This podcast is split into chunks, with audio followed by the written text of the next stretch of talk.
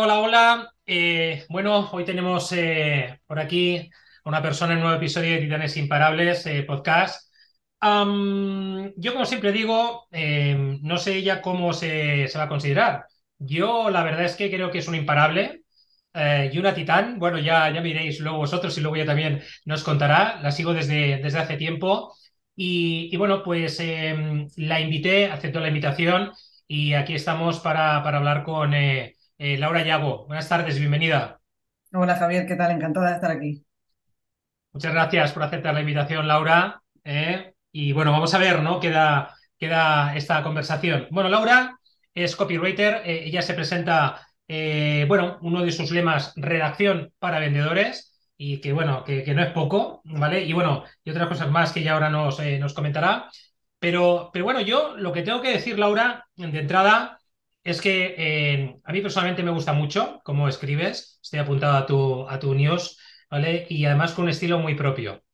Em, yo le voy a llamar un estilo disruptivo, eh, pero no lo sé. Me imagino que, que otros pensarán de otra manera o no, pero cuéntanos por qué Laura, ¿no? Se mete en este fregado del copywriting y, y por qué ahora el copywriting ya ha pasado de ser algo que se hablaba, se hablaba, se hablaba, y ahora está siendo una realidad para muchos profesionales y para muchas empresas si realmente quieren hacer, eh, quieren vender más, quieren vender mejor, ¿no? Y quieren tener una visibilidad eh, diferente. Bueno, primero de todo, muchas gracias por, por invitarme, Javier. Estoy encantada de, estar aquí en tu casa. Y, y bueno, mm, a ver, yo me has preguntado lo primero, eh, Sí, sobre, porque sobre el tema de cómo te metes, ¿no? En este jaleo del, del sí, copywriting, ¿no? Em, sí. Es que me, me quedo un poco enganchada con por qué esto es importante y, y digo, quiero, quiero contestar un poco por orden. A ver, ¿por qué me meto en esto? A ver, yo monto una, bueno, yo estudio Publicidad y Relaciones Públicas, sí, eh, bueno, que básicamente sales con un perfil, en, en el caso de, de la universidad donde yo lo hice, te daba como un perfil muy publicitario, sociológico, ¿vale? Un poco teórico, bueno, al final un poco el sello de la universidad, aunque sean carreras como estas, muy, muy de acción, al final acabas como plegándote mucho a, conceptos teóricos que hacen falta, pero que luego, pues claro, sales al mercado de trabajo y el, el mercado de trabajo te da bocados por todos lados. Además, yo siempre cuento que cuando salí a, a buscarme la vida, pues claro, era la crisis del 2008 e imagínate, o sea, hay agencias de publicidad que estaban cerrando, eh, bueno, aquello era el Vietnam de los negocios, o sea, estaba todo el mundo desmembrado, en fin, buscando una salida como fuera, ¿no? Y entonces los departamentos de marketing y comunicación estaban bajo mínimo, o cerraban o estaban liquidando eh, a, a todo el personal, o bueno, había un panorama un poco chungo. Entonces, ¿yo qué acabé? Pues yo acabé en el, en, en un departamento o en departamentos de empresas donde nunca, que nunca cerraban, que eran los, depart- los departamentos comerciales, o sea, las ventas puras y duras. Entonces, bueno, pues yo cogí toda mi mochila y toda mi maleta de sueños y me fui directamente a las ventas, que era una cosa que yo nunca me la había imaginado. A ver, nunca me la había pensado. Al final la publicidad lo que te hace es vender con historias. Pero esto era como la venta en carne viva, ¿no? Y, aunque mi padre se dedica a las ventas y yo he, he tenido en casa esto muy cerca, pues joder, no pensaba yo que me iba a acabar dedicando a, eso tan directamente, ¿no? Y sobre todo, pues yo qué sé, mm, yo además para, entre comillas, pagarme la carrera, ya había estado de- desde los 17 años trabajando así colateralmente, pues yo qué sé, de cara al público, haciendo trabajillos así relacionados con, con el tema comercial. Pero lo que yo no sabía es que con mi título yo me iba a ir a, precisamente a, a hurgar todavía más en este tema, ¿no? Entonces al final yo acabo siendo, acabo trabajando los primeros mm, años de, de mi vida laboral un poco como vendedora y luego yo entierro esa experiencia y monto una empresa de, una especie de, de agencia de publicidad con unos compañeros de carrera, que por supuestísimo no sale bien. O sea, nos pegamos una serie de años ahí eh, trabajando a nivel local, así municipal, haciendo cosas, pero al final como dejándonos arrastrar por la marea, ¿no? Lo que diga el cliente, las cosas que pide el cliente, el cliente tiene toda la razón. Y bueno, aprendiendo mucho, pero ganando muy poco dinero, ¿vale? que es propio de la edad también, oye, también, bueno, Lógico, ¿no? lógico, por otra parte, ¿eh? Efectivamente. Y con el paso del tiempo, pues resulta que yo recupero esa experiencia comercial, me doy cuenta de que realmente es lo que a mí me diferencia Y, claro, moviéndome en Internet, yo me doy cuenta de que cuando yo mando un email o tengo que pasar un presupuesto o incluso tengo que presentarme, pues o, tienen las palabras acertadas o poca gente te hace caso, ¿vale? Porque ya estamos en un, en un momento de mucho boom, eh, redes sociales, todo el mundo se quiere vender, todo el mundo quiere estar presente en la cabeza del que tiene delante, pero muy pocos lo consiguen, ¿no?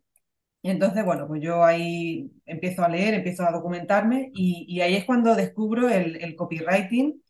Me doy cuenta de que aunque es una palabra un poco que puede sonar a nueva, porque es una palabra inglés, en, inglés y tal, pero me em, empiezo a leer y voy viendo que en realidad es una cosa muy antigua, eh, muy como de la vieja escuela. Eh, yo esa palabra no, fíjate, veniendo de publicidad, no la había ido, oído nombrar en la carrera en ningún momento. Qué curioso. Es muy fuerte. O sea, había escuchado redacción periodística, pero nunca redacción persuasiva, o nada que tuviera que ver directamente con la venta. O sea, eh, ¿no? Eso, es para que se lo miren en la universidad, pero me imagino que, no sé, para que le den una, una vuelta, ¿no? Una vueltecita. Exactamente. Y efectivamente y recupero un poco esa, esa parte comercial eh, y, le, doy, le doy sentido. Y luego la segunda parte, que, la segunda pregunta que me decía, eh, ¿por qué esto está empezando, eh, está empezando un poco a ser demandado, por, sobre todo en el mercado así a nivel español y tal, que es donde yo me muevo? Pues porque a las empresas no les está quedando otra. O sea, te diría que ese es el resumen. O sea, las empresas están intentando competir con un grandísimo producto, con un grandísimo servicio. Te lo digo porque yo trabajo con gente que, que está ahí, o sea, que tiene un producto de, muy alta calidad o un servicio de muy alta calidad, pero no encuentran las palabras adecuadas para posicionarse, el tono, la manera de comunicarse, de aplanar un poco el, discurso, y están ahí en, una, en un discurso como muy hacia ellos, como muy para su sector, pero no saben vendérselo al que, al que necesita esto, pero no sabe hablar así. ¿vale? Entonces, no le está quedando otra que decir, hostia, ¿dónde, dónde podemos ir a buscar? ¿no? Pero al final es una especie de venta escrita, venta para eh, por el medio escrito, ¿no?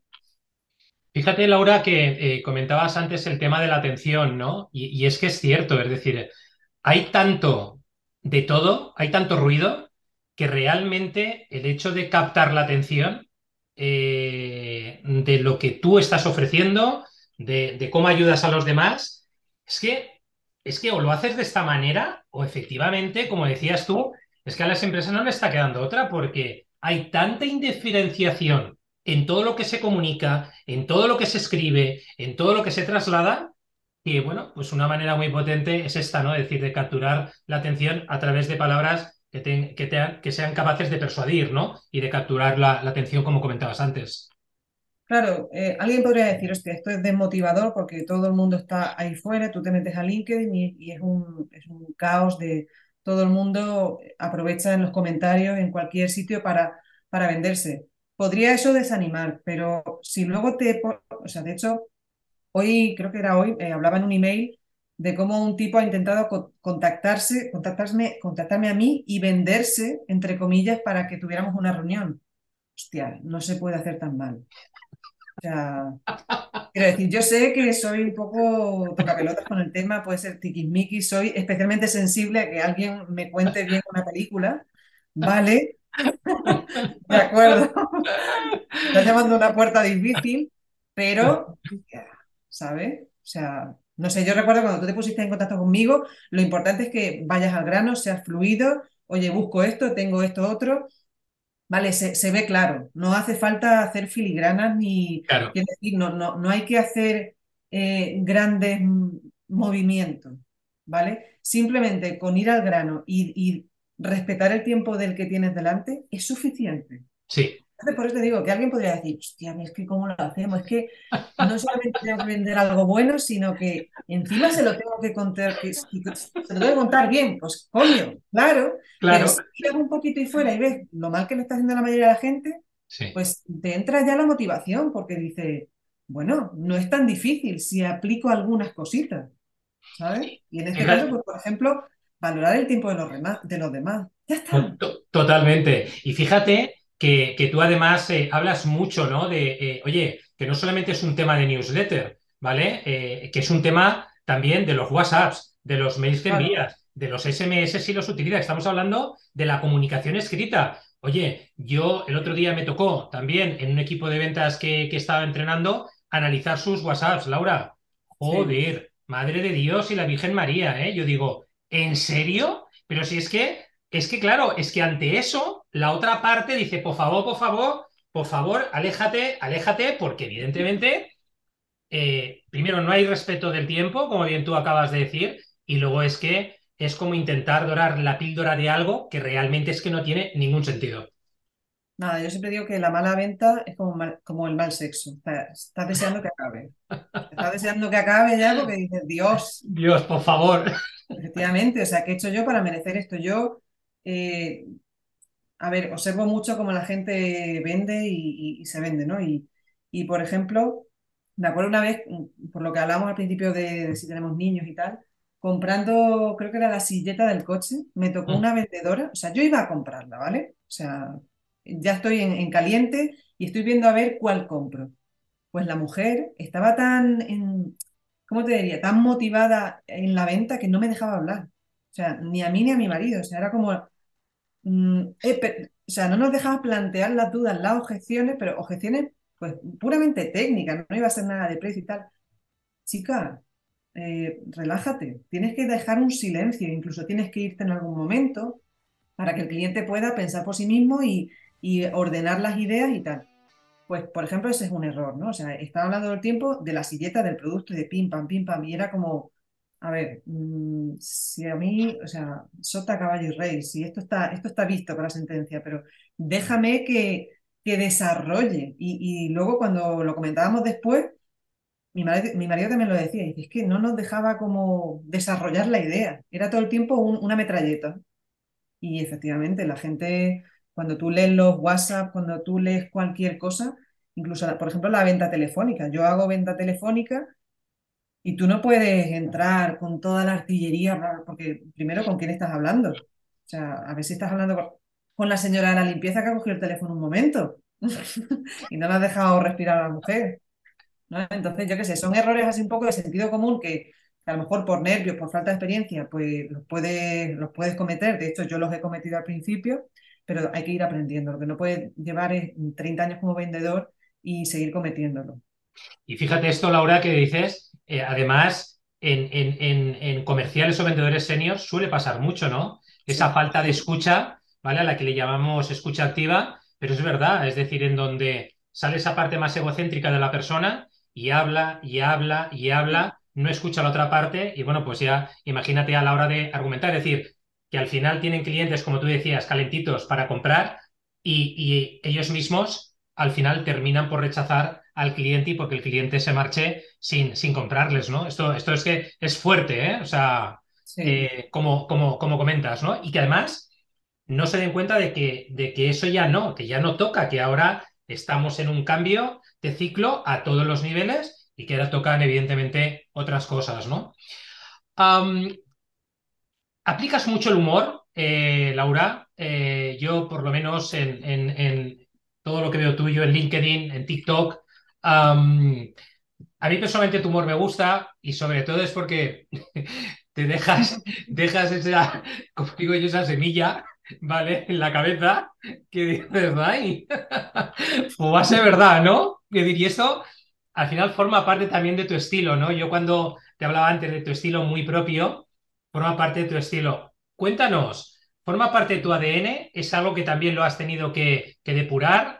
Ah, ¿Es algo que, va en tu marca, en tu sello de, nacimiento? Sí, mira, mi, mi psicoanalista me dice que lo haga como terapia. a ver, yo al principio, vamos a ver, eh, yo recuerdo los primeros emails o las primeras cosas así que escribía, yo era una tía muy seria, muy seria, porque además yo de buenas a primeras parezco una persona muy seria, pero escondo una persona muy chorra detrás. ¿vale? Entonces, claro, yo, no sé, al final con el hábito, con el paso del tiempo, con la madurez, porque yo tengo 38 años, voy camino de los 40 y una ya se va tomando la vida menos en serio. ¿Vale? O sea, te vas tomando otras cosas más en serio, ¿no? Como tu tiempo libre o la gente con la que trabajas, Pero hay otras cosas que, bueno, vas un poco soltando rienda y oye, a quien le, a quien le guste que se quede, a quien no que se, que se dé de baja, punto, que se sí, claramente. Pero yo creo que, a ver, también hay una, está claro que hay parte de estrategia ahí, porque efectivamente cuando tú usas el humor, que, que se puede usar en, mucho, en, much- vamos, en muchos sectores, no en todos, pero, pero sí que en algunos, en algunos sí, porque es muy humano también el, el reírte de los errores, el, ¿no? Yo, yo lo hago mucho, pero porque como yo soy la primera que los ha cometido, pues no me importará burlarme un poco de eso. Es también una cosa estratégica, porque cuando la gente sonríe, se lo pasa bien, lee tus emails buscando ya alguna cosa chorra, mm, pues al final bajamos la barrera. Sí, Ya no sentimos que nos están vendiendo, esto, esto es así, ¿no? O sea, de hecho hay muchos ej- ejemplos en LinkedIn eh, en los que yo, yo lo veo y a mí me, a mí me calan, ¿no? A mí me, me hace que se grabe como en el disco duro y que aunque pasen los días se me quede un poco e- esa, esa metáfora que ha hecho o esa cosa ridícula que ha contado y, y se te graba, ¿no? Que al final es lo que queremos, que nos recuerden, por, por lo que decíamos antes de la atención. sí. Entonces, el humor es un, es un pegamento buenísimo para la venta, eh, para lo que sea. O sea, yo, anécdotas que me han contado suscriptores y demás, bueno, hay, hay muchas, pero está claro que el humor, además de ser una cosa que va innata conmigo, porque si tuviera que fingirlo, hostia, vaya trabajo. Sería una cosa, eh, y bueno, la gente que me conoce así como muy de forma cercana o que ha interactuado conmigo ya a través de mensajes o vía WhatsApp o lo que sea, sabe que yo estoy, o sea, la, chorrada hasta al caer en, cualquier mensaje. Y eso pues se tiene que notar en un email diario, es que tratar de ser otra persona es, complicadísimo. Por eso muchas empresas yo creo que le, les da un poco de miedo este de, del exponerse con un email diario, porque al final se te van a ver un poco las costuras. Entonces, ¿quién escribe? ¿Cómo lo dices? Pero al final se te tiene que ver, y coño, se tiene que ver que hay una persona. Y esa persona pues será más seria, tendrá un más humor, menos humor, pero se puede hacer un humor muy sectorial, muy eh, las típicas cagadas, los típicos errores, la... se puede jugar mucho con el humor. Efectivamente, no es para estar todos los días contando chistes, esto no es el, Sí, esto no es una sesión de monólogo, pero aligera mucho. Y, y como hablamos de entretener también con, con- cuando estamos vendiendo, el humor es estupendo. Es que el, el ser humano da para mucho. Uh, vamos. Fíjate que en esta línea también, lo acabas de decir tú ahora, eh, yo la percepción que tengo es que te expones mucho, ¿no? Es decir, hay, Mm, hay, hay otros profesionales que hablan de la exposición, pero sí. esa exposición no, a ver cómo te digo yo, no es 100%, pero en tu caso particular te expones mucho, ¿no? Y yo creo que eso es lo que te, lo que te humaniza, ¿no? Y Mm. lo que hace, pues, que, que haya esa conexión contigo, ¿no? Eh, no, no sé qué opinas de, de esto. Sí, sí, mira, yo sigo a algunos redactores que son, son extranjeros, Sí, bueno, americanos, australianos, de, de todas partes del mundo, y hay unos, efectivamente, no es una receta mágica, no es una ajá, fórmula que se puede decir, esto lo tienes que hacer así. sí, No. Pero la gente que a mí más me gusta es esa que de repente te, te cuenta que se ha ido a comer una hamburguesa, la ha pasado no sé qué, una carambola que te hace ahí, te ríes, te lo pasas bien, eh, te entretiene con una cosa mundana y te pone un enlace de venta al final. Pero tú te lo has tragado. O sea, yo, por ejemplo, te voy a poner, tuve hace unos meses, creo que fue, no, no sé si fue en verano o antes del verano, escribí un email de un día que, no sé, se me acababa la zona azul, había aparcado el coche abajo, que no me daba tiempo, salí corriendo por el pasillo.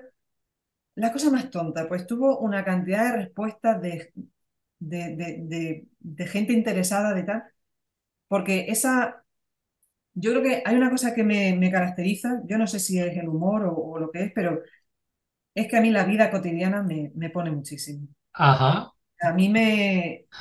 O sea, quiero decir, yo no vivo en un loft en Manhattan y tengo una Harley aparcada en la puerta. Tampoco sé si lo quiero, porque no me gustan mucho las ciudades. Bueno, eso es otro, de- es- eso es otro debate existencial interesante, ¿eh? efectivamente. O sea, antes de la pandemia y de que esto y que el mundo rural se pusiera de moda, a ver, yo no vivo en mitad del bosque, ¿vale? Sí, Pero eh, no, o sea, prodigo un poco la vida de pueblo porque yo llevo a mi hijo a un colegio que está en la calle de arriba y oigo los pajaritos. Y para mí eso es la hostia y una calidad de vida brutal. qué ¿vale? maravilla, qué maravilla. Entonces, claro, ¿que- ¿de qué estoy rodeada yo? Pues de mucha vida cotidiana, de Ah, mucha vida de pueblo, de vecinos, de, en las que, ojo, yo soy un extraterrestre. ¿vale? Cuidado. Yo soy la que no conoce a casa. Me dice no sé qué y digo, eh, no, no caigo. Porque, claro, es raro, porque estoy, estoy ubicada en un sitio, Sí. pero estoy en conversaciones con gente distinta. Ah, Entonces, es es guay, pero es raro. Soy sí. rara un poco en ambos sentidos, ¿no? Entonces, eh, no sé por qué te decía esto. Sí, bueno, estamos, eh, hemos empezado con toda la Ah, parte de la. Sí, eso es, de la exposición y sí, tú estabas haciendo el repaso de algunas, algunas personas, ¿no? Que son Claro, referentes en, eh, fuera, ¿no? sí. De España. Y efectivamente, a mí la gente que más me gusta es la gente que mete su vida cotidiana en grandes lecciones de, de copywriting, de, o sea, que puede estar mencionando a un Gary Halbert, a un, a un quien sea, a un- una ley o un principio muy importante de, de- de la persuasión. Por ejemplo, yo, yo he contado, no sé, el principio de, de la reciprocidad en, en- en un parque con mi hijo. Es decir, si tú tienes un parque y hay un columpio que tiene dos puestos, o por ejemplo, en una atracción de feria, una, un- una atracción que tiene dos puestos y tú pagas a, a tu hijo un viaje y gracias a ese viaje se monta otro gratis, la reciprocidad se da. O sea, enseguida viene un padre, se aprovecha del viaje que tú has pagado con tu hijo y él paga, él quiere pagar otro a tu hijo. O sea, las leyes de la persuasión están ahí en la vida cotidiana. Y yo, que me fijo mucho y soy muy cotilla, pues efectivamente es que se me, se me escapan de la boca. Entonces yo cuando escribo un email, pues tampoco me gusta ser la típica tía pedante o la típica persona pedante que está ahí dando lecciones, pim, pam, porque las, las podría dar. De hecho, al principio estaba en ese plan, Sí, pero eh, bueno, pues no tenía el mismo resultado que me da ahora, que como tú dices es mucho más liviano, mucho más ligero y la gente al final se toma el leerte como, como un hábito. A mí la gente, o sea, ya me dice mucho, me leo este, este y la tuya. Este. Porque claro, la gente se apunta a 20.000 newsletters, como hacemos sí, sí, pero te lees solo unas cuantas, claro, máximo tres, claro. Y una, dos, fíjate, tres al día. y fíjate, Laura, esto ah, el otro día también, no recuerdo conversando con quién, pero, pero, ostras, es que al final hay tanto de todo que al final tienes que seleccionar muy bien. Ojo, Sí, ya no solamente desde el punto de vista de la selección, que también, pero donde también desde el punto de vista de la diferenciación, es decir, esta persona lo que comunica me llega y me inspira para diferenciarme en mi día a día. Esto es algo que yo, por ejemplo, eh, lo estoy llevando eh, a cabo ya desde hace tiempo, porque si no es una locura con tantos sitios y, y- y- y tanta, tanta información. Ojo, y luego información que tú sabes muy bien que no siempre es de buena calidad, ¿eh? Porque a veces hay información y en el mundo, ocurre en todos los mundos, pero en el mundo del copywriting también, ¿eh? Que dices, ostras, es que te están contando unas cosas esta persona, no lo sé, que como, como, como, como que no son coherentes, ¿de acuerdo? Es decir, entre eso que tú apuntabas, ¿no? A mí me encanta la vida cotidiana y yo lo que expreso es vida cotidiana. Joder, entonces hay una coherencia brutal, no, no te chirría por ninguna, por ninguna parte, ¿no? En ese, en ese sentido. Y luego en lo que hablábamos antes y relacionado también con el tema de la atención. Es que es, que es imposible llegar a todo. Y cuando, cuando intentas también eh, llegar a todo, al final la, cabeza te explota. Si ya, como dices tú, cuando lees dos, tres newsletters eh, de profesionales como tú, Laura, ya la cabeza te empieza a explotar porque es que es una locura. Es verdad que el efecto de las palabras y el enfoque de lo que estás diciendo es brutal, ¿no? En este, en este sentido. Cuéntanos, es decir, porque un mail diario, sí, vale, eh, hay muchos profesionales que cuentan, eh, trabajan sobre ese mail eh, diario, pero Laura, mm, un mail diario, ¿eh? Esto es que, es que tiene su tela, ¿eh? Yo, que no me gusta nada escribir, lo tengo que reconocer y soy más, pues, de, pues, de vídeo o de, o de audio y demás, wow, es un mail diario, ¿no? La verdad es que acojona. Al principio, a ver, yo creo que como las grandes cosas que se hacen en la, grandes cosas que se hacen en la vida, esto lo, lo empecé un poco eh, así de un día para otro. No me lo Ajá, pensé mucho. Es cierto que llevaba dándole vueltas tiempo, eh, llevaba creo que un año, no sé si hacía un año mandando, mandando un email semanal, pero fíjate, me costaban, es que no sé, es una, es una cosa rara porque me por una parte me costaba más escribir un email semanal porque está- me pilla- estaba más en frío. vale, ¿sabes? Es como cuando, imagínate que sales a ligar una vez al año hostia, estás cagado. Pero si sales todos los fines de semana, pim pam, pim pam, hostia, al final se produce esa cosa, ¿no? Que te, desensibil- te desensibilizas. ¿Sabes? Como que Vale, ya, vale. o sea, se te, quit- se te va- se te van quitando un poco la- los miedos y las cosas. Coño, el hábito de la repetición. O sea, efectivamente acojona, pero yo me he dado cuenta este 2022, y es una de las conclusiones un poco de final de año, que a mí siempre me gusta, bueno, yo creo que como a todos, Eh, eh, tener un hábito. O sea, un hábito es lo más poderoso que yo he encontrado que, que puede tener una persona. Porque ahí haga frío, haga calor, llueva, truene, lo que sea, yo tengo que mandar un puto email diario. Claro, yo me dedico a la venta. ¿Y quién mejor que yo para encontrar argumentos y, y estar en ese modo? Pero yo creo que, cual, lo creo no, yo, yo estoy segura de que cualquier persona que sepa pillar el modo mental, eh, bueno, eh, tenemos muchas herramientas. Una libreta donde apuntar cosas, un, un grupo de WhatsApp donde mandarte a ti mismo audios y, o sea, es que si abrimos los ojos, o sea, yo cada vez que tengo una conversación con un cliente, por ejemplo, hace, la semana pasada me decía un cliente, mira, cuando ya habíamos terminado un poco lo que teníamos que ver y tal, y dice, este fin de semana me reúno con un grupo de amigos de la universidad, nos vamos siempre a una casa rural una vez al año, y yo, que soy, estoy enferma mental de estas cosas, de- yo pensaba, hostia, la cantidad, la cantidad de emails. O sea, me hago dos putas semanas. O sea, por favor, que alguien me invite a...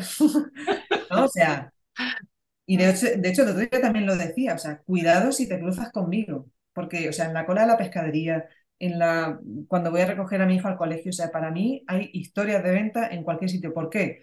Porque sé lo que quiero vender y sé qué es lo que puedo relacionar. O sea, tengo como los ingredientes claros y me, cada día se me van poniendo por delante unos y otros.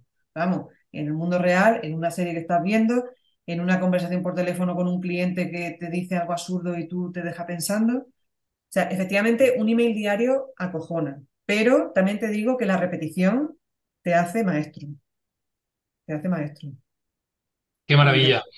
yo Oye, llevo eh, meses y, y lo- oye, Laura, eh, probablemente esto te lo hayan podido eh, preguntar, ¿no? Pero comparte con nosotros. Es decir, tres cosas que, que- que digas, oye, Javier, esto, si lo pones en marcha, esto aumenta las ventas de una manera exponencial. Ojo, puede ser, ¿vale? Leyes de persuasión o otras cosas que van muy alineadas con las leyes de persuasión, porque, por ejemplo, el humor, el humor claramente es un, un factor exponencial de, de mayores ventas, eh, como, bien, como bien lo comentabas, ¿no, Laura? ¿Qué, qué- qué tres cosas, por ejemplo, en tu caso particular, dices esto funciona, que es, que es la leche? A ver, yo, cosas que a mí me han funcionado, eh, yo creo que la, la primera, bueno, lo voy a decir en otro orden. Lo primero es exponerte. O sea, yo trabajo desde casa, eh, súper cómoda, no tengo que hacer colas de tráfico, ni, ni pasar mal rato con un jefe, ni con un eh, colega que me cae mal. Qué mínimo que exponerte todos los días. Eh, en mi caso, por ejemplo, ahora menos, porque estoy más ocupada y tal, pero, pero pienso retomarlo, el tema de, de la, de la venta telefónica. Ajá, Para mí eso supo- supuso un cambio mental importante. O sea, yo he estado prácticamente un año llamando todos los días, mm, todos los días quitando sábado y domingo, a lo sí. mejor 20, 30, 50 personas al día. Y, y te puedo decir que eso es mano de santo. La gente me ha escrito muchas veces, oye, Laura, dime cómo lo has hecho. dime". Coges el teléfono, lo levantas y llamas. Las primeras 100 llamadas, muerta de miedo.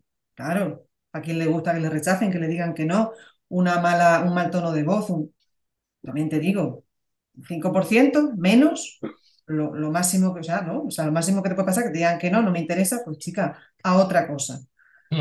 Entonces, salir de, o sea, ya sé que suena muy atópico, pero eh, ponerte a pasar un mal ratito, eso te, te va dando unas alas y te va dando una mentalidad que te lleva a lo segundo que, me- que a mí me ha provocado, que es un poco la actitud que yo llamo el... Para mí es muy poderosa esa mentalidad, ¿eh? Y es el sudapollismo.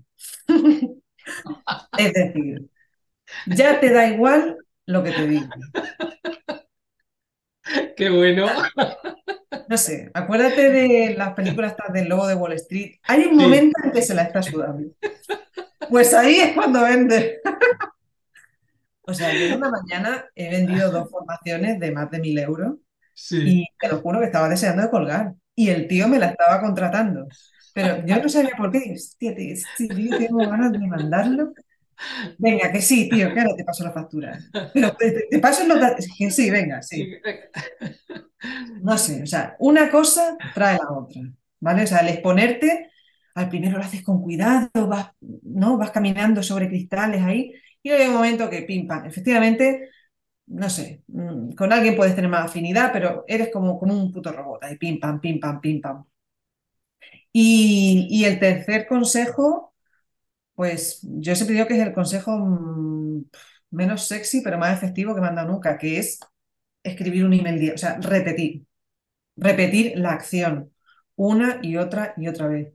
Y eso para mí, a mí me ha traído una cosa que, que para mí, a mí me ha cambiado la vida, que es eh, filtrar cliente. Porque bueno. claro, nadie, si no le caes bien, no te soporta la gente todos los días. Entonces, ¿qué pasa? Que la afinidad es una burbuja maravillosa, porque te metes en la cabeza a la gente, le caes bien a la gente, vas poco a poco, ojo, que parece que lo hago aquí de manera malvada, pero, pero al final surge. Tú, imagínate que llegas a una fiesta, no te relacionas como un robot con todo, con todo el mundo. Al final, algo oyes que te acabas arrimando a un grupo de gente eh, que a lo mejor no se arrimaría a aquel de allí. Se produce un, un halo ahí de afinidad, que, por lo que decíamos antes, ¿no? De ¿Por qué se acaba la gente suscribiendo de unas newsletters y no de otras? Mm, Pues a lo mejor no es porque no le interese la temática, es porque le has caído bien. Efectivamente. Porque se tomaría un café contigo y no con ese tío. Y ya está. Porque tenemos que entender que, y eso aplica, aplica a ventas totalmente, la gente primero compra a la persona, luego compra el producto y por último compra la marca, que es la cosa más fría y más... mm, y- y- ¿no? Y ahora recordemos todas las, todas las, todos los negocios que se venden con un branding muy corporativo, muy cerrado. Eso ya pasó, eso ya pasó. Sí, O sea, tú vas a un psicólogo, eh, pues porque hay algo en las conversaciones que tienes con él, al final te tiene que caer un poco bien, tiene que haber ahí algo más, si no, irías a cualquier otro psicólogo o irías probando y al final irías dejando uno, le pondrían los cuernos continuamente, ¿no? Pero al final la gente, ¿por qué te lee a ti y no te lee a otro? Pues es una cuestión tan básica y tan humana como la afinidad personal. Y, y por eso yo la, le saco toda la punta posible. Fíjate, Laura, que, que al final, dentro de esto y, y sobre todo el foco que tú tienes, ¿no? Porque al final eh, tu foco está en los vendedores, ¿no? Es decir, en esa parte. eh, esto tampoco es que sea una pregunta, ¿no? Sino es una, una manera de compartir una reflexión contigo, ¿no? ¿Crees realmente que un copywriter que no sabe de ventas pueda generar, a ver, ¿cómo te lo explicaría? Pueda generar resultados extraordinarios en su cliente, porque yo, y, y ojo, esto, esto lo llevo yo en mi cabeza, ¿eh? Es Sí, decir, sí. A veces veo algunos copywriters que no han pasado por la venta, que saben mucho de copywriting, pero que yo personalmente la percepción es, wow, no has pasado por trinchera, no has pasado por experiencias comerciales, como por ejemplo la que tú, la que tú comentabas al principio, tú, tú, pasaste por trinchera, ¿vale? Me da igual. ¿eh? Que sean tres meses, seis meses, un año, tres años, veinte, me, me da igual. Y es un, una, una sensación que a mí me chirría en mi cabeza. ¿Tú, tú, cómo ves esto? Es decir, porque esto es así o, dices, oye, no es necesario que, una persona eh, haya pasado por trinchera para ser un excelente copywriter y ayudar a sus clientes a, ojo, fíjate que siempre te hablo de, de conseguir resultados extraordinarios, ¿eh? No de, de, conseguir que aumentes la facturación un poquito, sino de conseguir, bueno, un salto, un salto con respecto a lo que ese cliente pueda estar facturando en estos momentos. Fíjate, yo creo que un copywriter que no ha pasado por, como tú dices, por la trinchera, por la venta, eh, acabaría traicionándose a sí mismo. ¿Sabes? Vale, Como sería como, como alguien que tiene mucho riesgo en sí misma, en la cosa creativa, en el ingenio, ¿sabes? Este vacuo así un poco vacío que no va a ningún sitio. Hay muchas hojas y muchos libros escritos sobre este tema. De hecho, Santiago Rodríguez, eh, copywriter español, habla mucho de eso en su, en su libro. Sí. Em, y la verdad es que tiene toda la razón, porque de hecho el tipo de copywriter que, que yo creo que se lanzan al mercado desde, ojo, hablo desde mi época y de lo, que, lo poquito que me ha llegado. ¿eh? Sí, sí, es un copywriter creativo, que es muy de agencia, de poner la guindillita final del eslogan, que eso va por otro lado. Pero si tú lo que realmente, como tú dices, es conseguir un resultado extraordinario, eh, que suene la campana de la venta, eh, que suene de forma repetida y reiterada, eso es. Eh, yo creo que necesitas la trinchera. Y si o sea, es que no sé, es como querer hacer una tortilla y no romper los huevos. Yo creo que, vamos, desde mi experiencia, creo que no es posible. Y creo que al final esa persona corre el riesgo de que le pase lo que le pasa a mucha gente que escribe textos comerciales, que es que se enamora de sí misma, está en un diálogo con su propio espejo y todo es muy bello y muy precioso, pero no, por lo que decíamos al principio, no vas a conseguir que tu cliente se levante del sofá y haga algo, porque el sofá es muy cómodo. Sí. Y la belleza, pues está para los museos, pero para que la gente mueva el culo, creo que hacen falta otras cosas. Totalmente de acuerdo, totalmente de acuerdo. Oye, Laura, las dos últimas, ¿vale? Ya estamos eh, terminando.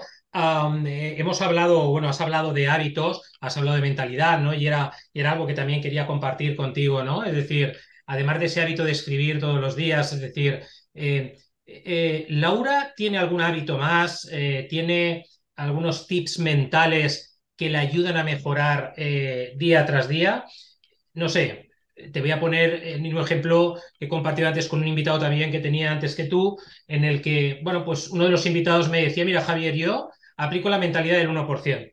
Yo el día me apetezca levantarme o no levantarme o hacer o no hacer, siempre hago una cosita, porque eso es lo que me, me ayuda a empoderarme y a continuar. Y sobre todo, eh, pues los emprendedores, tú lo sabes muy bien, Laura, pues a veces tienes épocas eh, muy interesantes y a veces pues tienes alguna una época un poquito más jodidilla, ¿no? En ese sentido. Y él hablaba de esto, de, de la mentalidad del 1%. En el caso de Laura, además de, esa escritura y que, que, yo creo que lo has definido eh, fenomenal, ¿no? Esa, esa parte, además, una metáfora que me ha encantado, ¿eh? La, la voy a utilizar, ¿eh? la, ah, metáfora de, ligar, de ligar, Laura. Dice, ah, que si ligas una vez a la semana, ¿vale? No es lo mismo que todos los días, una vez al mes, ¿no? Me ha encantado, ¿eh? Como lo has, lo has descrito. ¿Cómo, qué, qué, otros hábitos o mentalidad aplica, ¿no? Eh, Laura, a su día a día y que le hacen estar en, ese, en esa mejora continua, ¿no? Pues mira, hasta hace poco eh, bueno, pues era una cosa que, se dice mucho, ¿no? Para la mentalidad y todo eso, y es hacer deporte todos los días. O sea, a mí no me gusta el deporte, ¿eh? yo la, primera que, lo digo y que no me cuesta reconocerlo. Pero reconozco que tuve una, una época en la que me iba todos los días al gimnasio, eh, una hora, y luego conforme llegaba me ponía a llamar la verdad es que estaba, estaba entre cansada y encabronada y eso me, ponía también en el modo bueno para, para llamar, ¿no? Vale. un como fuera de tu cuerpo, ¿no? Pero ahora eh, que estoy embarazada de mi segundo hijo o hija, todavía no lo sé. Enhorabuena, enhorabuena, Laura. Gracias. Ahora salgo a andar, que no es lo mismo, pero eso me permite, a ver, me permite practicar otro hábito que tengo y que yo creo que es de los pocos porque soy muy de abandonar las cosas, quitando el email diario, y es el, el observar. O sea, soy una persona muy observadora, muy cotilla. Me gusta poner la oreja siempre y anotar las cosas. Suelo grabarme muchos audios, eh, pero ya no por, por, el email, que también, sino porque me gusta registrarlo. O sea, porque sé que en algún momento para un cliente, para... O sea, ese modo de escucha lo he perfeccionado mucho, de estar atenta a cualquier tipo de detalle. Y eso, bueno, pues mm, yo que soy una persona que tengo una mentalidad muy, a lo mejor poco lógica, pero sí muy relacionadora, sí. Pues claro, eso me da artillería para muchas cosas. Eh, entonces yo diría que, sería como un poco el, hacer algo de deporte al día y el estar siempre, o sea, yo, la gente esta que va, sobre todo gente, joven, no, gente mayor ahora también, que va siempre con los cascos puestos, no digo que no lo lleves siempre, pero siempre vas en un autobús y vas con los cascos puestos aislado del mundo.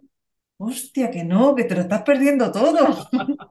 o sea, que te tienes que asignar un... O sea, yo tengo muchos, escucho muchos podcasts y, y escucho muchas, muchos audios y tal, pero tiene que haber un momento en el que escuches un poco lo que te rodea, porque ya te digo, ahí muchas veces están muchas de las claves que luego puedes utilizar para, para ti, para otros clientes, en fin, Muy bien, descongestionar un poco la mente. muy bien, Laura. Bueno, oye, y cómo eh, los oyentes, ¿no? Que no te conozcan, hay muchos que seguro que te conocen, los que no te conozcan, ¿cómo pueden contactar contigo? ¿Cómo pueden saber más de ti? Y sobre todo, pues, eh, bueno, cómo pueden impregnarse, ¿no? De ese estilo propio, ¿no? Que yo decía al principio, que bueno, que algunos me dirán, pues sí, Javier, tenías razón, otros dirán, pues no, yo lo vivo de esta manera, pero bueno, a mí me da igual, este espacio es eh, para nosotros y creo que tienes un estilo eh, muy propio. Incluso había escrito en las notas, ah, escribe como Los Ángeles. Eh, lo más no lo quería decir, pero al final digo, coño, lo voy a decir porque si lo he escrito para compartirlo con Laura y con los oyentes, porque lo tengo aquí anotado, ¿sabes? Y yo digo, venga, voy a decirlo, coño, si es que, vale, entonces, ¿cómo, cómo, cómo te pueden localizar, Laura? Sí, pues a través de mi página web, www.laurayago.com, y ahí pues encontrarán un pequeño texto y enseguida un cajón para poder suscribirse. Y como tú dices, el que se suscriba el que quiera y, y, por supuesto como la vida misma, habrá gente que le guste, habrá gente que le deje, no sé si indiferente, yo creo que o gusta o no gusta.